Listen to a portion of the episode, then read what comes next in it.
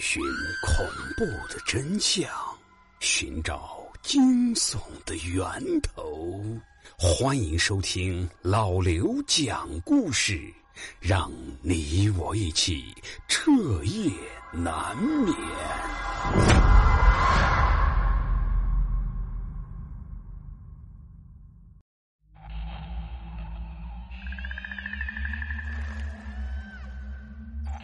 古宅怨地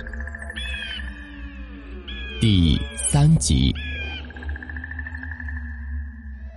母亲赶紧关门，然后向门外把唯一剩下的杜袜撒到了门口。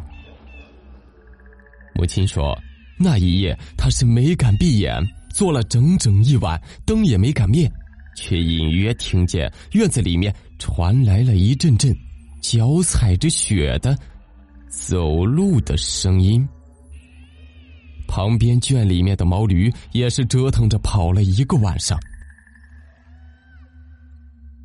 第二天，天刚亮，母亲就出门看毛驴，却发现毛驴累得已经精疲力尽，躺在地上大口喘着粗气。正在这时，父亲回来了。母亲赶紧给父亲说了昨天晚上发生的事，风尘仆仆的父亲赶紧跑去找三奶奶。话说父亲到三奶奶家，结果他不在，家里人说三奶奶去了村支书家里。原来村支书家里也出了一件怪事。村支书家有四个闺女，一个儿子。一家子都当宝贝供着，就是身体单薄，怎么吃都吃不胖，瘦瘦弱弱的。过年的时候，跑到乡里给他干爹乡长拜年，回到家嚷嚷着自己脑袋疼，嚷着吃肉。家里面开着小卖铺，这小伙子从来不抽烟，结果拿起烟就抽，还抽得津津有味。家里父母看见很是惊讶，就问儿子：“你什么时候学会的抽烟？”这儿子也不和他们说话，转过头继续抽着手上的香烟，还缓缓的吐着烟圈。父母见状也不敢多问，谁让家里就这么一个宝贝呢？幸亏村支书家里条件好，又很宠这个儿子，这些日子光吃肉就吃了不少钱了，也由着他去了。这天，三奶奶去他们家买了一包盐，找您钱，三婶儿。哎，人呢？村支书媳妇儿，我们都叫她胖婶儿，因为她很胖，给她儿子匀点儿都好。去套间看到三奶奶搬了一个小板凳，在地上坐着，翘着二郎腿，盯着炕上的儿子。他儿子抱着头，嘴里直喊头疼。在院子里的村支书跑进来说：“你这最近是怎么了？是不是受风了？”你别说了，这不明摆着吗？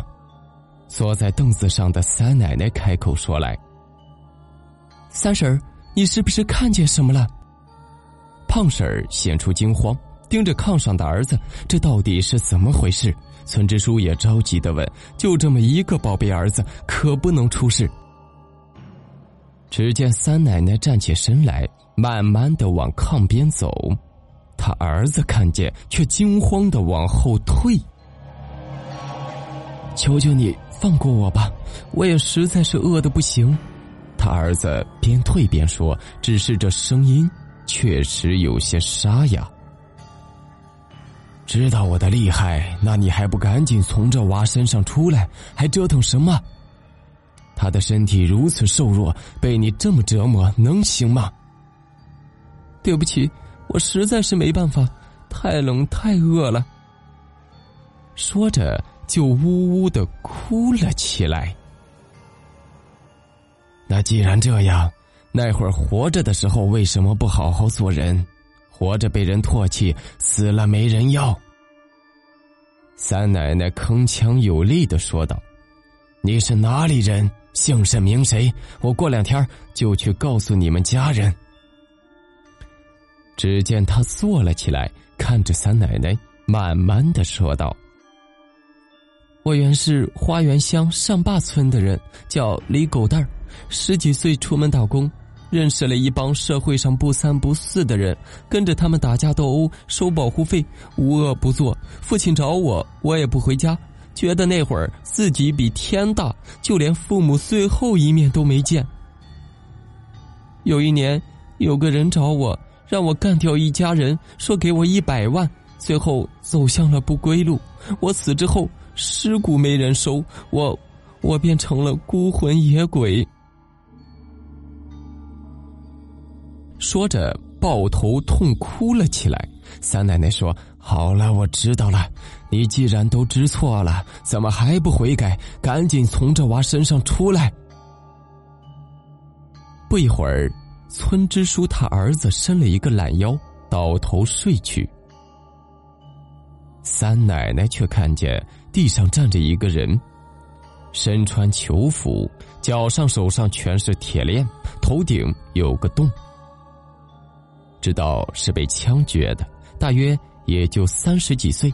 三奶奶说：“你走吧，到你的尸骨地方去，过几天就会有人把你收回家的。”只见那个男人双眼泪花，冲着三奶奶鞠了一躬。缓缓的飘走了。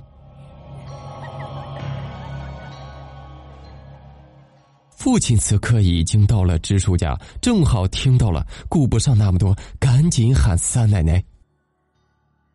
三奶奶听了来由，着急的说：“赶紧走，先回家帮我拿点东西，这次非好好收拾他不可。”说着，就跑了起来。这小脚跑得比父亲还快。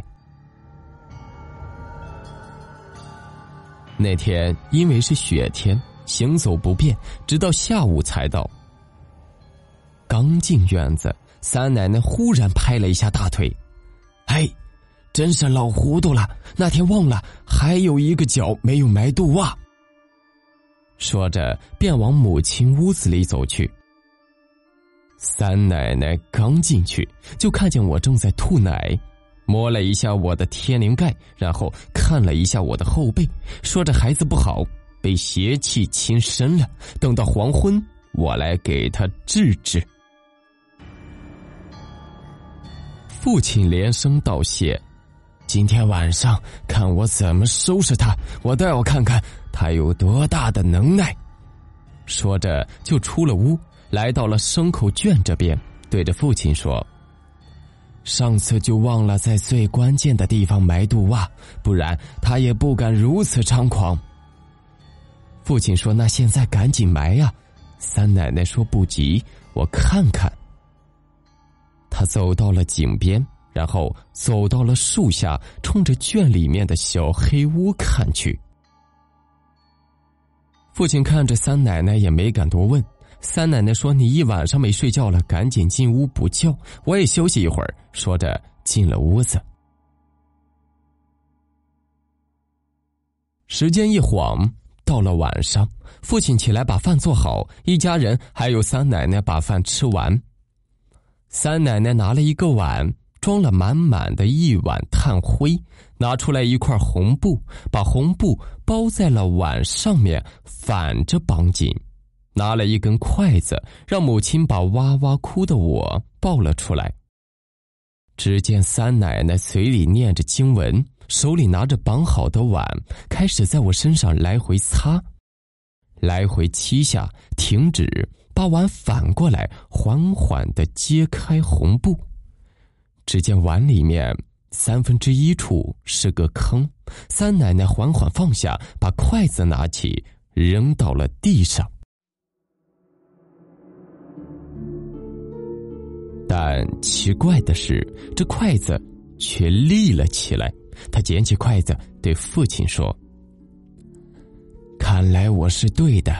你看，这个坑的方向就是圈的方向。筷子立起来，就说明还有东西在这里。”三奶奶拿出来一张纸，上面都是经文，对着母亲说。